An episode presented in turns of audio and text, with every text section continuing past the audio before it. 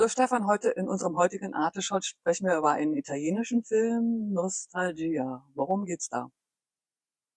Das ist eine doppelte Geschichte, würde ich sagen. Es ist ein Film von, du hast den Namen hier schön aufgeschrieben, Mario Martone. Das ist ein gebürtiger Sizilianer, äh, nein, ein Napolitaner, der in Rom lebt, ein Filmregisseur. Äh, und äh, es ist ein, einerseits ist es eine Tragödie zwischen zwei Freunden, Oreste und Felice, die zwei dicke Jugendfreunde sind. Und die Location, und die spielt eben eine ganz wichtige Rolle, das ist der Stadtteil äh, Sanità in Neapel. Ist der einzige Stadtteil, der nicht ans Meer grenzt und äh, ist von der Camorra beherrscht. Und äh, der Film ist eben zwei Dinge, diese Tragödie zwischen den beiden Freunden und äh, an gleichzeitig eine ja eine Hommage, so wie Sorrentino, der ja auch aus Neapel kommt, zu Rom, la grande bellezza macht. So äh, ist es ein Loblied auf dieses Quartier hier in äh, Neapel. Ist alles nur dort gedreht und mit Leuten von dort. Und ich glaube, das war bei dir ein bisschen ein Problem. Am Schluss, äh, als, als wir den Film gesehen hatten, warst du irgendwie mit dem Schluss, glaube ich, nicht so ganz äh, einverstanden. Die will mhm. natürlich nicht spoilern, aber äh, ne, also der Film, das Ende vom Film war einfach sehr vorhersehbar. Also vorher fand ich das alles sehr schön, wie die Stadt, wie die, über die Stadt erzählt wurde, wie über diese Freundschaft äh, mit diesen vielen Rückblenden auf die Jugendlichen erzählt wurde. Und auch wie er dann nach vielen Jahrzehnten da zurückkommt aus Nordafrika. Aus äh, Ägypten, ja. Aus Ägypten. Also muss, muss, man vielleicht sagen, ist, also, es wird in Rückblenden diese unglaubliche äh, Jugendfreundschaft zwischen eben äh, Oreste und Felice erzählt. Also die sind ein Herz, eine Seele. Und normalerweise würde man ja sagen, ist das eine Lebensgrundlage und wird bleibt auch eine Freundschaft fürs Leben und bestimmt auch den Rest des Lebens. Mhm. Und dann äh, geht aber Felice von einem Tag auf den anderen aufgrund von einem Vorfall, äh, verlässt er die Stadt und kehrt, damit fängt der Film an, im Flugzeug aus Ägypten nach äh, Neapel zurück nach 40 Jahren weil ich glaube, seine Mutter ist nicht mehr so gut äh, mhm. beieinander. Und äh, ja, dann versucht natürlich den Orestes wieder äh, zu treffen.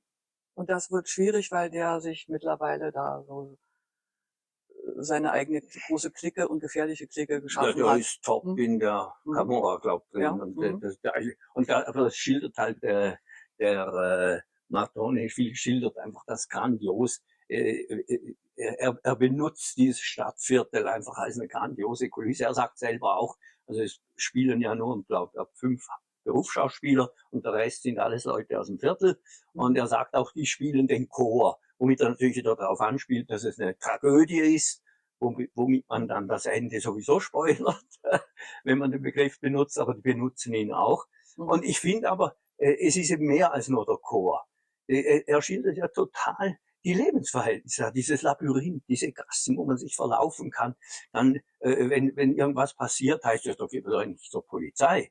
Geht man mhm. zur Camorra oder zum Don mhm. Luigi, dem, dem, der mhm. eine ganz wichtige Figur da zwischen den sozialen Schichten und der Camorra, der mhm. Priester da. Der Priester, der, hm, der, mit, den, der mit den Jugendlichen arbeitet. Genau. Und versucht, die Kinder zu retten. Ja. Vor, damit die nicht in die Fänge ja. Panakomauer geraten, ja. Und mhm. andererseits mauschelt er mit denen. Er, mhm. er kann den Weg zum Oreste zeigen.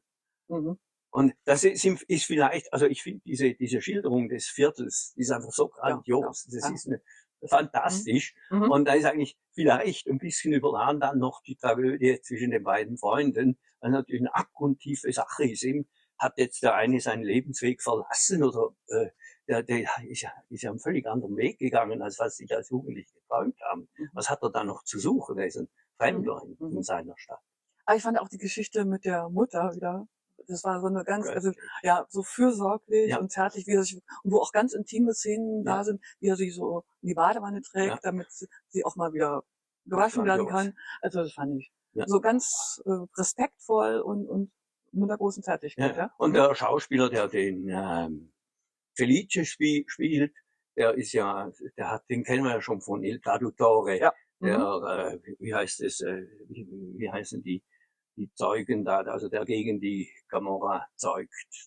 Mhm. Vom, vom äh, Zeug, Zeugen der Anklage nicht, das war ein anderer Film. Ne? Das war ein, ein anderer Film ja.